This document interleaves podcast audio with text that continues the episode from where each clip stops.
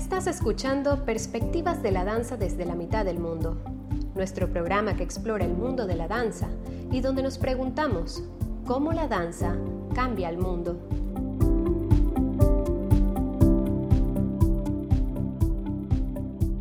Muy buenas tardes y bienvenidos a otro episodio más de Perspectivas de la Danza desde la mitad del mundo. Soy Jessica Buganen y me acompañan hoy Cindy Cantos. Hola y gracias por acompañarnos. Y mi querido Maxwell Foster. Buenos días, hoy es el 10 de septiembre y yo les cuento que estoy completamente quemado, que Cindy y yo fuimos a la playa este fin de semana. 30 minutos pasé bajo el sol, no estaba nublado para nada. 30 minutos después salí como camarón de esa playa. Max, ese hecho no le interesa tanto a nuestros oyentes como el hecho de que hoy es tu cumpleaños y estaba esperando que lo anunciaras. Bueno, yo no iba a decir nada. Yo dejo, des- dejo ese dato para, para que ustedes me lo... Yo así como, Max, tienes que decir que es tu cumpleaños. No fue así. ¡Feliz cumpleaños, Max! Gracias, gracias. Happy birthday, amigo. Y también estamos en una situación distinta porque ahora somos Jessica y yo juntos en su casa y Cindy está del otro lado De la pantalla. de la pantalla, solita. Pero, pero ha sabido defenderse, amiga. Gracias, Jessie. Tengo todos mis implementos aquí, frente a mí. Estoy grabando, estoy grabando voz, estoy grabando... Uf, Ya estás lista para la NASA. todo, toda una tecnóloga.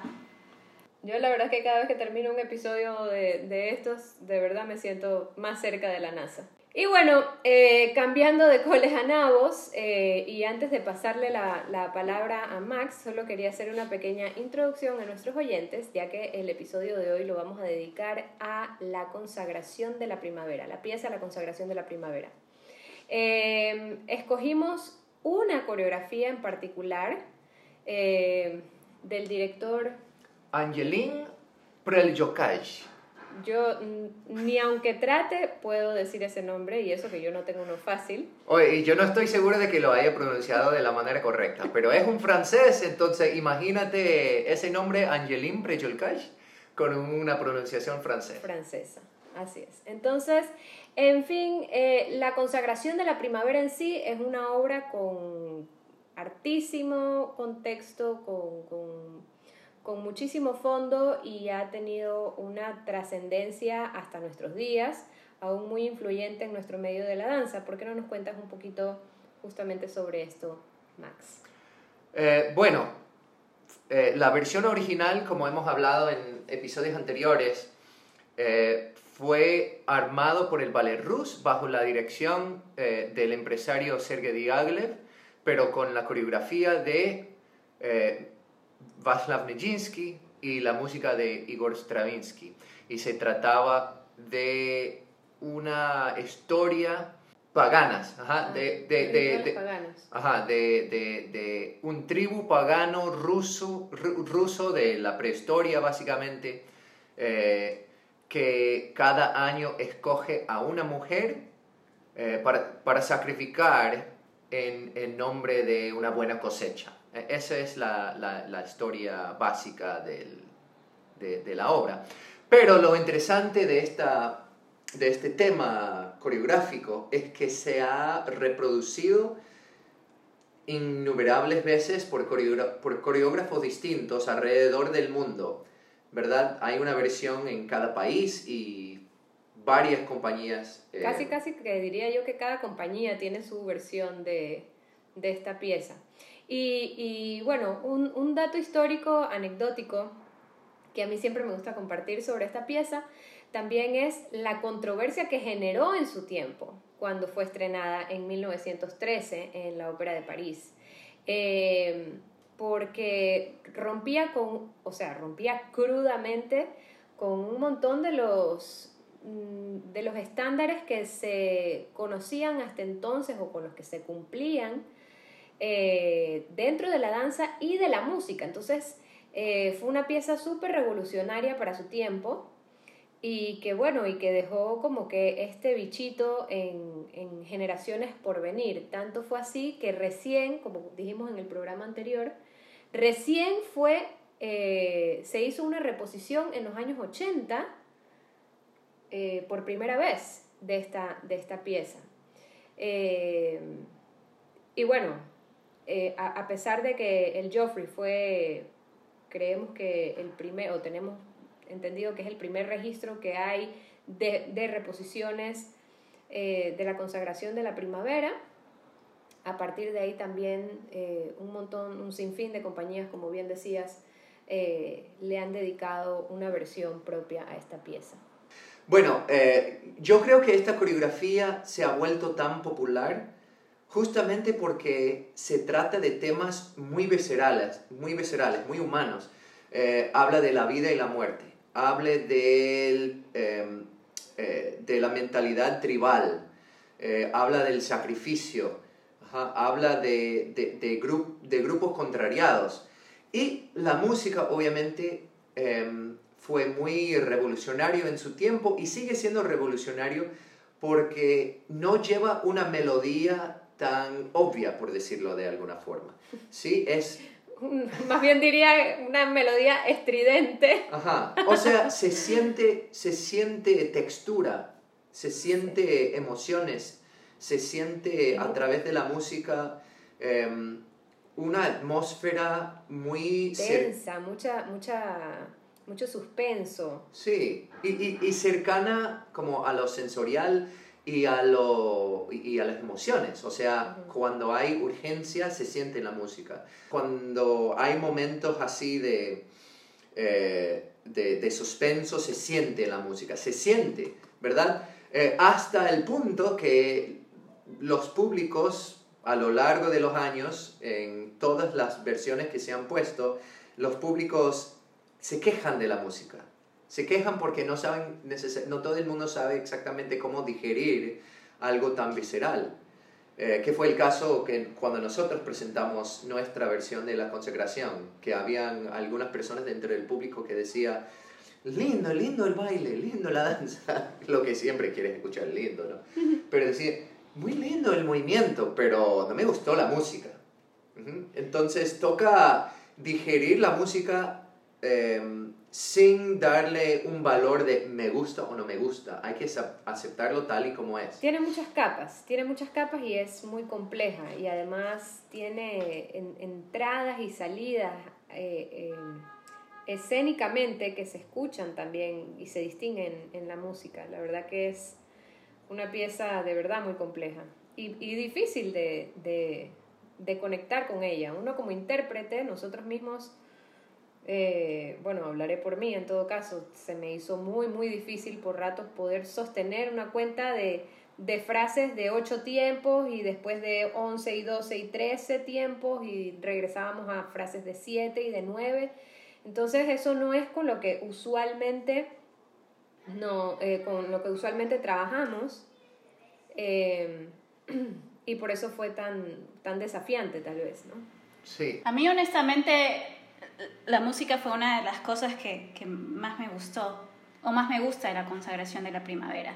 A pesar de que consta de una partitura que contradice totalmente cada regla musical existente, creo que tiene mucha fortaleza detrás y siento que hablando de la experiencia que tuvimos con la coreografía de Max, siento que Max como coreógrafo hizo que los movimientos acompañaran muy bien esa fortaleza que la música que la música tenía. Es verdad, hay mucha disonancia porque es como que hay notas unidas que de alguna manera no comúnmente se unen, entonces no son muy melódicas y puede ser como ah, irritable para el oído, pero yo la encuentro muy, muy, muy hermosa, la verdad. Yo aprendí a quererla después de un tiempo. Sí, es que la música no pretende ser bonito, la música pretende ser sincero a la situación que propone la obra, la vida, la muerte, el sacrificio, ¿sí? Em, bueno, eh, siento que ya, ya estamos listos para pasar a, nuestro conversatorio acerca de esta versión que me gusta mucho eh, por alejarse de la estructura original de la narrativa. Em, entonces, eh, como, ya dijimos, el coreógrafo Angelin Prel, Prel, fue estrenado en el año 2001 en Francia, me imagino, con, con, la misma compañía de ballet de Angelin Prel, pero la versión que nosotros vimos, que se puede ver en YouTube y yo tengo anotado en la descripción del podcast, eh, es del año 2004. Entonces tuvieron, qué sé yo, tres años para eh, refinar la coreografía eh, antes de esta, de esta presentación. Primero, les pregunto acerca de la calidad seductiva de la coreografía. Eh, en esta obra, em, en, en, en, vez de tratar de un sacrificio a muerte de una mujer, es un sacrificio de, de otra suerte, creo yo. Y hasta me pregunto em, si es que la mujer habrá muerto al final de la obra o si le habrá pasado otra cosa. Creo que hay ahí para interpretaciones distintas, pero empezamos por eh, esta idea principal de la seducción. Una imagen muy fuerte al principio de la obra, entran las mujeres, los hombres ya están en escena sentados en unas estructuras cubiertas por césped y las mujeres se quitan los calzones por debajo de sus falditas chiquititas y los guindan alrededor de sus tobillos y empiezan a hacer un baile muy seductor a propósito, bailando para los hombres. Pero después los hombres toman ventaja de las mujeres y de, una manera como medio violento y a lo largo de la obra em, como que intercambian el control de la seducción. A veces los hombres proponen pie adelante y a veces las mujeres son los que seducen a, los hombres. Entonces yo eh, les pregunto a ustedes, ¿qué, ¿qué sacaron de ahí, de la seducción? ¿Quién está seduciendo a quién? ¿Es un intercambio? ¿Y con cuál motivo? ¿Qué es lo que nos está intentando decir ahí? Noté desde el principio esta propuesta de mujeres seductoras, desafiantes, provocadoras, eh, con el simple hecho de sacarse el calzón y, permitirse eh, ser observadas de esa manera por los hombres que están atrás en sus pequeños paraísos de césped. Eh, y me pareció una propuesta muy interesante. No me molestaba para nada la seducción de las mujeres. Creo que, contestando un poco a tu pregunta, era una lucha de poderes desde el principio, quién seducía más a quién o quién, quién lograba seducir al otro primero.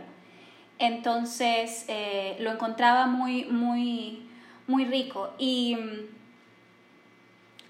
no, no preguntaste esto, pero creo que justamente una, una manera en que las mujeres seducen a los hombres muy bien y que creo que el coreógrafo hace muy bien también es en la manipulación del objeto.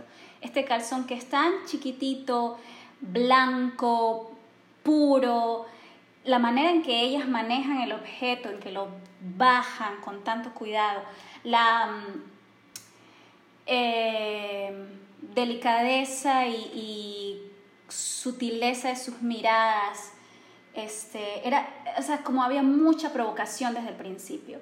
No con esto justifico que el hombre luego se aproveche o abuse físicamente de, la mujer, porque eso pasa más adelante, pero era una de las cosas que yo encontraba más hermosas, ese principio, esa seducción de las mujeres, no solo con el uso de cómo usaban el objeto con tanto cuidado y delicadeza, sino también con sus movimientos. Y con tanto dominio también, cuando, cuando tenían el, el interior eh, sostenido entre los tobillos, había dominio del, del, objeto, porque ellas tenían que moverse de alguna manera que no se tropezaran con, con, con el interior o que no se les saliera por completo, porque la idea era que lo pudieran sostener entre los tobillos. Entonces, eso me pareció ingenioso y creativo de parte del, del, del coreógrafo y es algo que valoro mucho cuando voy a ver eh, propuestas contemporáneas. Pero regresando a la pregunta de Max de cuál es mi postura alrededor del el uso de la seducción en, en esta pieza, yo percibí por ratos que la seducción eh, era como la, era una competencia entre las propias mujeres de la, de la tribu, entre comillas, ¿no? del, del Ah. grupo. Y sentí que más bien ellas querían ser elegidas y estaban usando la seducción como, eh, como arma de, como herramienta de, para ser elegidas, ¿no? Eh, que después vemos cómo se va degenerando un poco y eh, entran, entran y salen de, de ese rol, pero, pero eh, más bien fue esa, esa mi percepción, que, que era una propuesta de las mujeres en el que ellas se ponían a prueba entre ellas. Sí, yo no, yo no lo había visto de esa manera y ahora estoy como intentando recordar las escenas para, para darle una vuelta al- a mi propia interpretación, pero es interesante eso. O sea, yo, yo siempre veía porque había mucho trabajo en pareja, ajá, em, casi que parejas por separado, casi que nadie, no había como mucha conexión entre grupos, era como muy, a, a pesar de ser un baile en grupo, pero es interesante verlo así, como una, un desafío entre las mujeres intentando eh, eh, sobresalir eh, frente a todas las otras mujeres también. Pero eso me, me, me pone en conflicto un poco porque si hay esa lucha entre ellas al principio de intentar seducir para ser la elegida, al final como que se salen del- de ese rol y entregan a la elegida como que la entregan, eres tú, vete. O sea, como que bueno, Pero la, Ya la que- entregan ya como violentándola. Pues ya, ah, bueno, tú vas a ser la elegida, toma, pues, ¿no? Como quien dice, y es más bien un, un casi, casi que un merecido. Entonces, también un poco regresando a tu comentario de que queda en, en, en sospecha si fallece, si muere eh, la, la consagrada al final o no, yo pienso que figurativamente toda, toda es, todo ese reproche que queda y todo ese, no sé si me estoy anticipando pues a, a, a tus No, preguntas, adelante.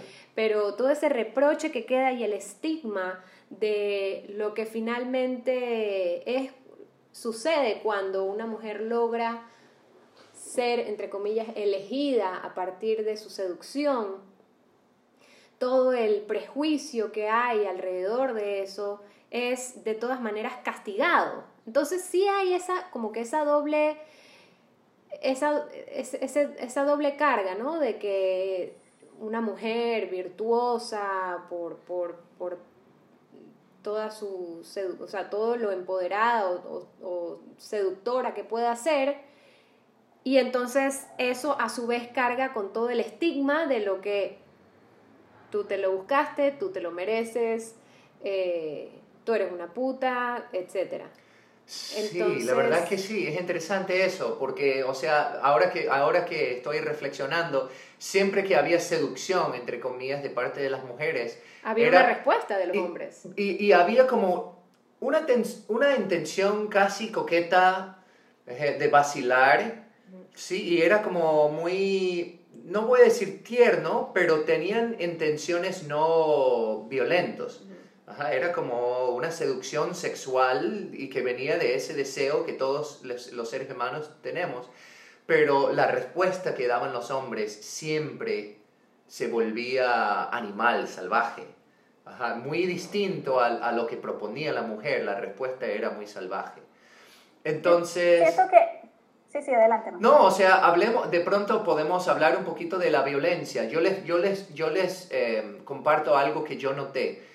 Al final de esa primera eh, eh, parte de la música, o sea, no la primera parte, al, al- al final del, del primer baile en parejas de, eh, del grupo, que los hombres bailaban con las mujeres, eh, había eh, un momento que los hombres sacaban a la camiseta de la mujer y empezaron a hacer lo que parecía un acoso sexual, pero lo abandonaron fácilmente.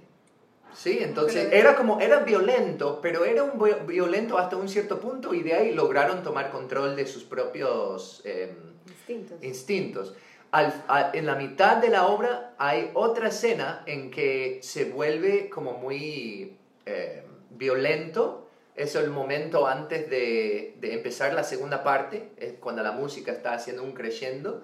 y se vuelve, se vuelve muy violento de nuevo y otra vez toman control, pero es al final cuando escogen a la sacrificada que, que la violencia y el acoso se vuelve tan fuerte que hasta desnudan a la misma mujer en el, en el centro del escenario.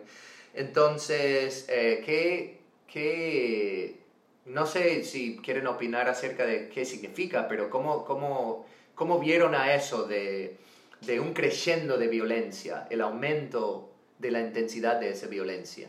Yo sentía que al principio este, había un poco como de consenso entre ambas partes para este juego de seducción y siento que en algún rato las mujeres, eh, sobre todo al principio de la coreografía, tenían el control, tenían el poder, pero de repente vi que pasaron de, de, esta provocación a ser víctimas de su propia provocación. Eh, y a lo mejor ellas no, no era su intención, pero, pero por ahí el hombre les, les leyó mal el mensaje. A pesar de esto, y sí, se vuelve muy violento definitivamente, porque yo hay una escena donde cada una de ellas está sobre este pedacito de césped con un hombre y ellos están encima de ellas frenéticamente, o sea, siendo unos salvajes. Eh, y con esto termino. Siento que al final la elegida vuelve a empoderarse. Siento que ella dice, si voy a morir, yo decido cuándo morir. O sea, no es así como que ustedes me pusieron aquí y yo voy a bailar hasta mi muerte para... Bajo, exactamente. Ella decide, yo decido cuándo muero, yo decido, yo sigo teniendo el control, vuelvo a recuperar, a ganar ese control que tenía al principio, lo vuelvo a ganar ahora al final, a pesar de toda la violencia con la que la trataron, las trataron. Sí, este, yo también entraba y salía del, conflicto y al final ya nomás me quedé conflictuada eh, con, el uso de, la violencia en, la pieza. Eh, siento que, que, bueno, si hay algo que nos caracteriza a, las mujeres son justamente eh, cualidades femeninas de tipo también seductoras y de fertilidad y emotividad, ¿no? Pero los hombres, en cambio, en su virilidad, eh, esa, esa, virilidad sale, puede salir más, o sea, más física, violenta y, física. Entonces, em, cuando, cuando hay estos encuentros así, eh, no es casualidad, y aquí me voy a desviar un poco quizás a sociología o psicología, eh, no, no es casualidad que las violaciones sean recurrentes de un hombre a una mujer, porque físicamente hay un dominio o hay más poder físico de un varón a una mujer que de la otra manera, pues, ¿no? Entonces, eh, eso para mí fue muy evidente y se dejó ver muy evidentemente en la coreografía de la, del director que nombró Max. Angeline Preljolkash. Ya, puedes presumir todo lo que quieras durante todo el programa. Oye, este, estoy saltando un poquito porque hay un par eh, de otras cosas que quiero hablar, pero ya que hemos hablado de, de, de, la idea del sacrificio, para ustedes ¿Ella se murió al final? Yo siento que no. Yo, tampoco creo que se haya muerto. Yo, siento... ¡Yeah! Concordamos los tres. No se, murió. No, se murió. Pero si no se murió, ¿cuál fue el sacrificio? Bueno, creo que eh, ella, ella eh, eh, atraviesa una ruptura. Una ruptura tal vez con su comunidad, o sea, la sacrifican quizás eh, no físicamente matándola, pero aislándola o, estigmatizándola, ¿no? Y ella, y ella se ve hacia el final cómo evoluciona ese, ese resentimiento hacia su comunidad entre comillas, que la traiciona o que, a pesar de que, de que al principio de la pieza parecía como que todas las mujeres estaban buscando ser las, entre comillas, elegidas, nadie quizás contempló el precio a pagar mm. por ser la elegida, ¿no? Bajo esos términos. Entonces, em, eh, lleva, lleva un peso y creo que como, como muchas posiciones, o sea, cuando te, te, declaran presidente de una nación o líder de un grupo o rey de, yo qué sé, entonces eso va con un peso y también es un sacrificio porque dejas de lado, en, en el caso de esta, de esta chica, una, una inocencia, una ingenuidad es a la que ella está renunciando o en la que está sacrificando. Sí, totalmente de acuerdo y bien, bien dicho. Yo creo que esa es, esa es la interpretación que yo saco saliendo de, de, de, ver, esta pieza. de ver esa pieza. Este, em, voy a compartir un par de... Ni siquiera hemos hablado de, de calidad de movimiento, de estructura coreográfica, pero este, quiero compartir con ustedes em, un par de cosas que yo vi que me pareció genial. Em, un profesor mío eh, de coreografía me hablaba de la importancia de los momentos humanos dentro de la coreografía. Entonces, obviamente tienes mucha frase, mucho movimiento, eh, muchos diseños, eh, recorridos, pero para que no se vuelve solo movimiento, a veces hay que meter esos momentos humanos. Ustedes se dieron cuenta un primer momento humano. Se dieron cuenta que después de la primera parte, que las chicas bailaban con los calzones alrededor de sus tobillos, em, en un momento dejan sueltos los calzones en el piso, antes de que empiecen a bailar el, el, el, eh, en pareja con los varones, que los varones cogen los calzones y lo meten en el bolsillo. Sí, sí, lo vi. Eso es un momento muy humano. Se apropian del calzón, ese calzón es mío. ¿verdad? O sea, es una sí, es una manera de, de, demostrar, de, es una demuestra de poder. Sí, una demuestra de... Y además de quitar el estorbo del piso para que la bailarina no se caiga cuando baila. Bueno, también, o sea, para la presentación tiene ese... Eh. Bueno, hay, hay otro momento.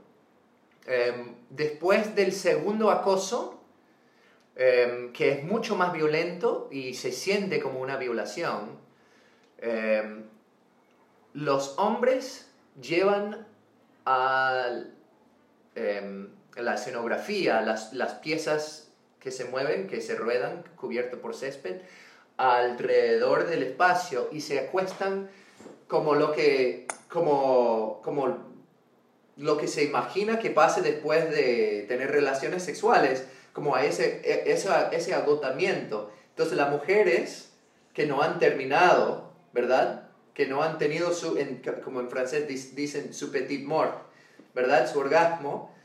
Ellos siguen bailando con la carga de, la coreografía y del peso de, la temática, pero los, hombres se recuestan así, agotados y, casi en, coma, ¿verdad? Eso es otro momento como muy poderoso. Este, y la última cosa que, que anoto como, como, momento muy poderoso, y yo lo veo como muy ingenuoso en, eh, de, de, manera visual, es el momento final previa a las, al, al, baile de la sacrificada, en que todas las mujeres están em, bailando encima de esas estructuras y los hombres van reuniendo todas las piezas de la estructura para crear una sola y se conectan las piezas muy sutilmente, menos la última. Entonces, para dar paso al baile final, con un golpe... Con la que la acorralan. Con, sí, acorralan al, al, a la última pieza y hacen caer a esa mujer.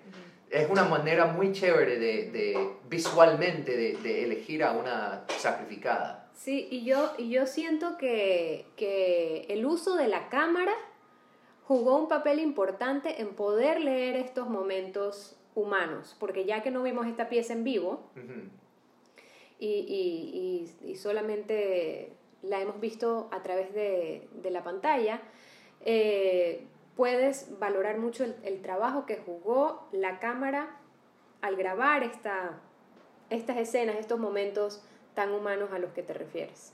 Hay un momento también hacia el final de la coreografía cuando ellos colocan las, eh, estas superficies de césped y arman como una diagonal y ellos empiezan a caminar uno atrás de otro como zombies, como agotados, resignados, como robots manipulados, casi que van arrastrando los pies con el torso hacia abajo, colgado la cabeza, que me pareció súper, súper, que me encantó. Este, porque era como un reflejo de como esa sociedad en la que vivimos, que más allá de, todas las cosas que pasan, ¿no? que, que, que, la violación, que la violencia, que la manipulación, que el hombre, la mujer, que es como que todos vamos siguiendo como ovejitas un mismo camino y luego cambiamos de dirección y a donde nos lleve la corriente y estamos así como, no sé, como, como agotados, cansados. Eh, y es, este lo menciono como uno de los momentos en que, que muy humanos, como mencionaba Max, como mencionaba Max, de, de la coreografía. Este, y, y, tanto estamos hablando de la escenografía que yo eh, siento que, yo pienso que el señor francés, amigo de Max, que solo él pronuncia el nombre bien, él mismo, la verdad que es un genio, o sea, una puesta en escena tan minimalista, tan simple, con estos pedazos de césped, unos vestuarios tan cotidianos, eh, una iluminación tan básica. Al principio todo es verde y al final todo es negro. No, al principio todo es verde con muchos colores pasteles y luego cuando empieza tú sabes, oh, oh, hay ese cambio de iluminación y de repente esto verde se, se, pone todo blanco y negro y todos los vestuarios ellos se quedan con ropa negra, es como se avecina algo, va algo a pasar, ya nos está avisando el señor coreógrafo, pilas.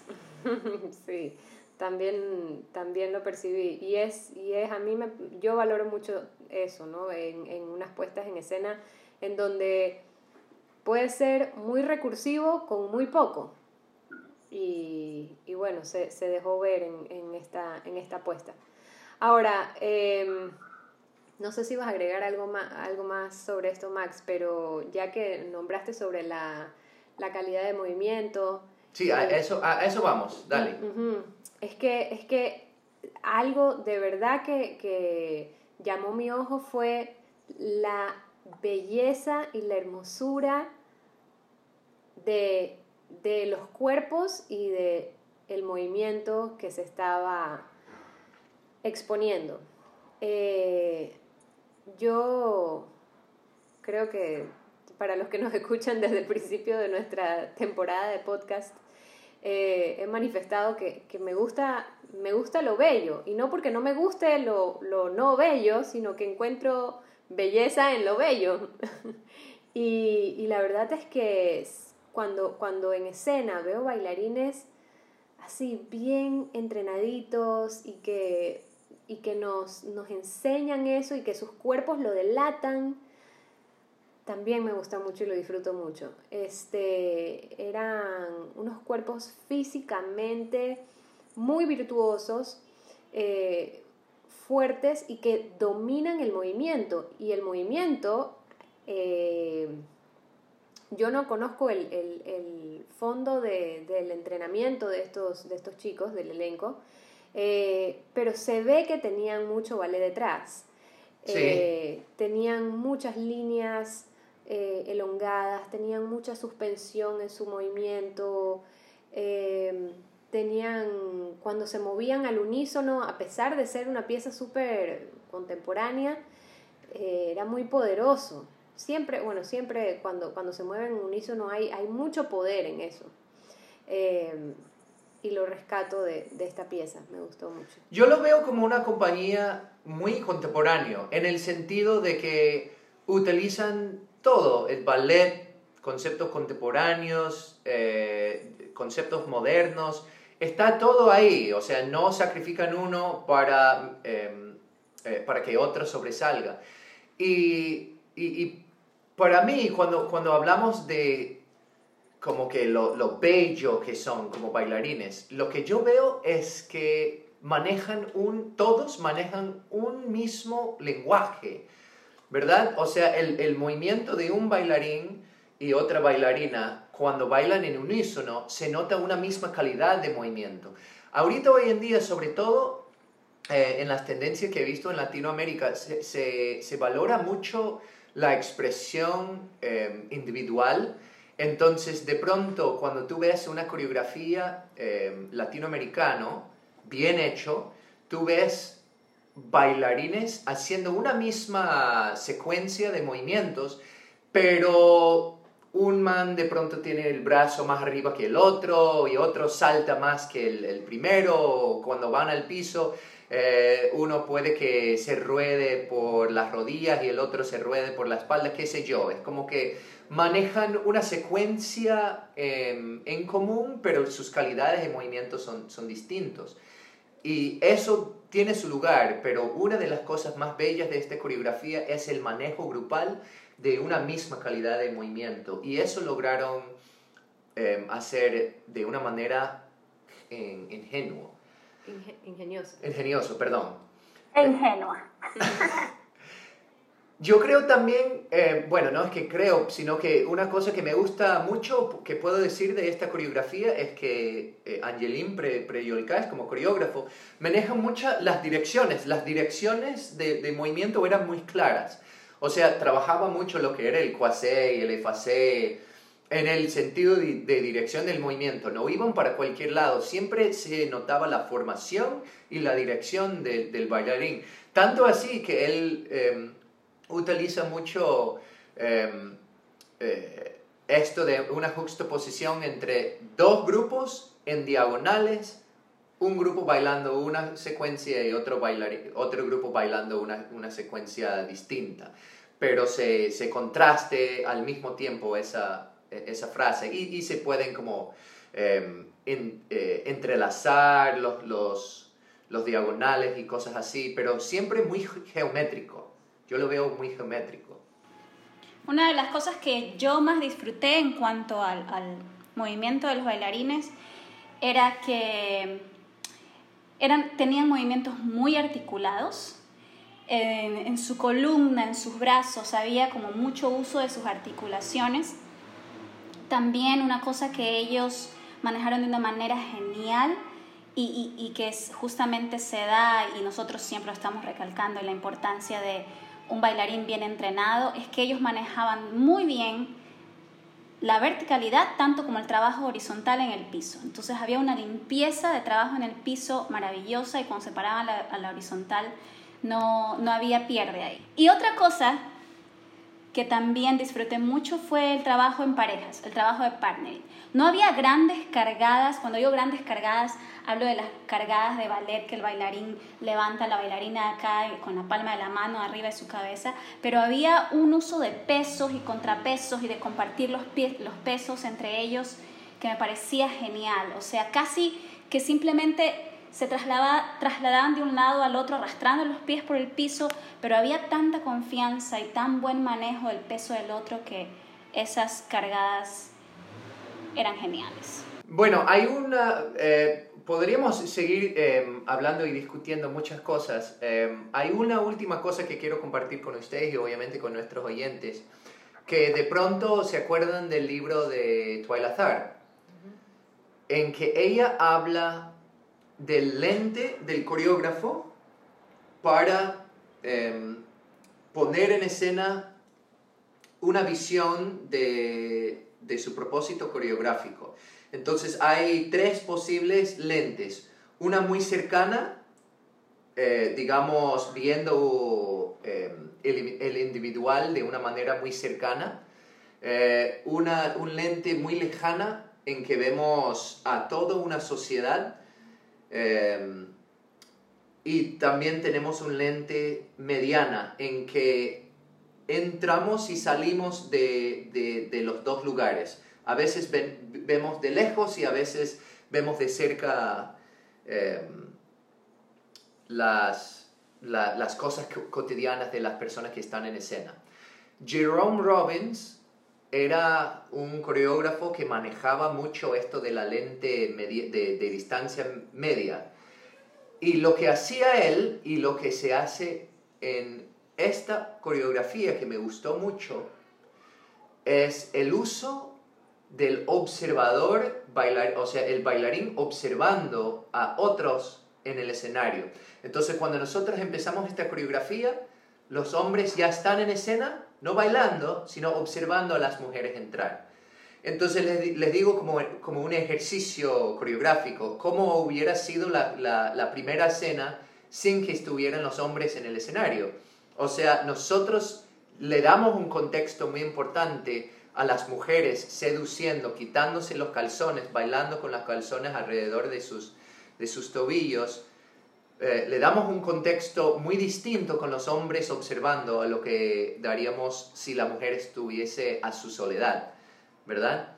Eh, también al final, la mujer desnuda, pero rodeada de personas que le acaban de no solo quitar la ropa, sino observarla después de quitársela. O sea, ella está completamente vulnerable y no tiene opción de esconderse.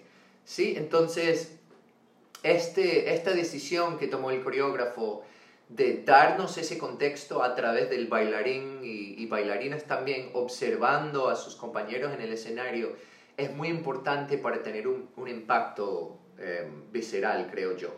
De acuerdo, de acuerdo. Y, y, en eso me, me refiero nuevamente al, al, papel que jugó la cámara a la hora de grabar el evento. Yo no sé si fue con público en ese momento o cómo logró ah, sacar esas tomas tan cerca, a veces justamente de uno de los bailarines como espectador, echado como espectador, viendo a, a, a la intérprete, a sus compañeras interpretando eh, lo otro, cuando generalmente cuando después de un evento nuestro me tengo que sentar con, con el señor que nos grabó para, para, editar, siempre estoy pendiente de que no se corte nada, de, de ver lo que está haciendo la, el bailarín principal. O, o, me explico, y la verdad es que hay tanto, hay tanto poder en esa simple, entre comillas, simple mirada de, de un bailarín en escena, o sea, interpretando como, como espectador.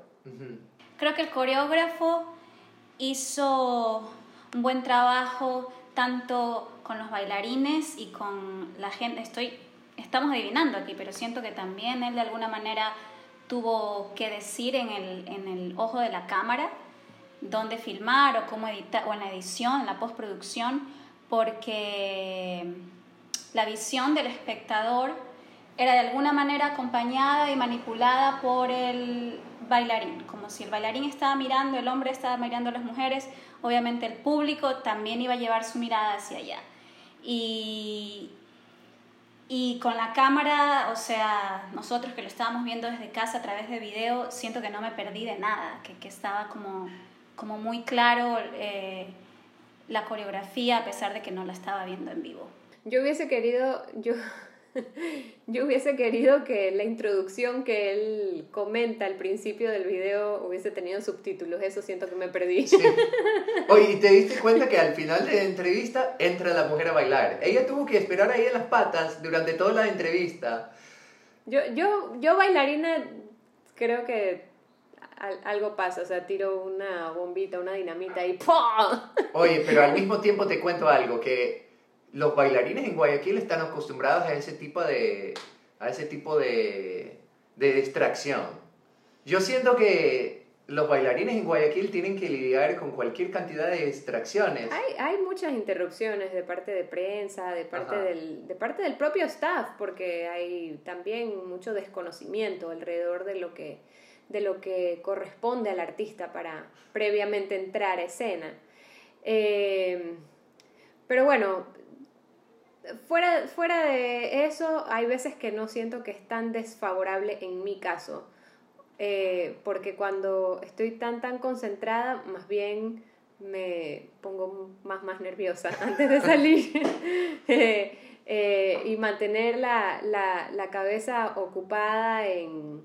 O sea, me, me permite como que de alguna manera salir confiada de que, de que, bueno, ya hice esto, sé que me sale, lo, lo, lo tengo dominado y no tengo que mortificarme eh, y estarme ahí flagelando previamente a la escena, pero eh, es inevitable, siempre, siempre me pasa. Creo que, que es un buen momento para, para cerrar, creo que hemos conversado bastante de esta versión de la consagración de la primavera, más para darles ese bichito de la curiosidad a todos nuestros oyentes y que revisen el link que Max les va a poner en, en el nombre junto al nombre del episodio. Los invito también a que revisen la versión eh, producida por Enavant, coreografiada por nuestro compañero Max Foster. Eh, sí, también poner ese link, Max vale mucho la pena y creo que hemos hecho comparaciones con, con nuestro trabajo que, que, que, merecen ser revisadas. Así que va a ser un episodio con harta complejidad. Sí. Bueno, eh, yo no tengo nada más que aportar que me encantó esta versión de la consagración. Siempre es lindo ver versiones nuevas y, y distintas y algunos son como más eh, impactantes que otros. Em, de pronto cada quien se, se, relaciona con una versión más que otro. Esta versión para mí es, lindísima, al nivel de la de, de, Pina, es, es, muy hermosa. Esa iba a ser mi siguiente pregunta, si considerabas que esta era tu, tu favorita. Es como, es, e, es difícil... No. Es difícil compararlos porque son tan distintos y yo siento que que esta versión no existiría si no fuese por el antecedente de lo de Pina. Em, hay algo de la versión de Pina que yo siento que es intocable. Eh, por eso a veces es malo comparar, cuando, cuando se trata del arte es malo comparar. Eh, pero pero si tuviera que escoger, yo seguiría diciendo que la versión que aún me, me lleva al corazón es la de Pina, pero esta versión también es buenísima. A mí me gusta esta. Las lolitas. Cindy está haciendo el baile de la lolita de Nijinsky. Bueno amigos, muchas gracias por un episodio más. Gracias a nuestros oyentes por acompañarnos. Espero hayan disfrutado y que puedan permitirse un ratito ver ambas versiones de la consagración que les estamos facilitando en este programa. Nos vemos la próxima semana. Feliz cumpleaños, Max. Gracias y hasta la próxima. Perspectivas de la danza desde la mitad del mundo es producido por Enavan Productora. Nos dedicamos a promocionar la danza a través del diálogo y la reflexión. Para preguntas y comentarios, escríbenos a info.enavant.es o a nuestras redes sociales, enavant.es en Instagram y Enavant Productora en Facebook.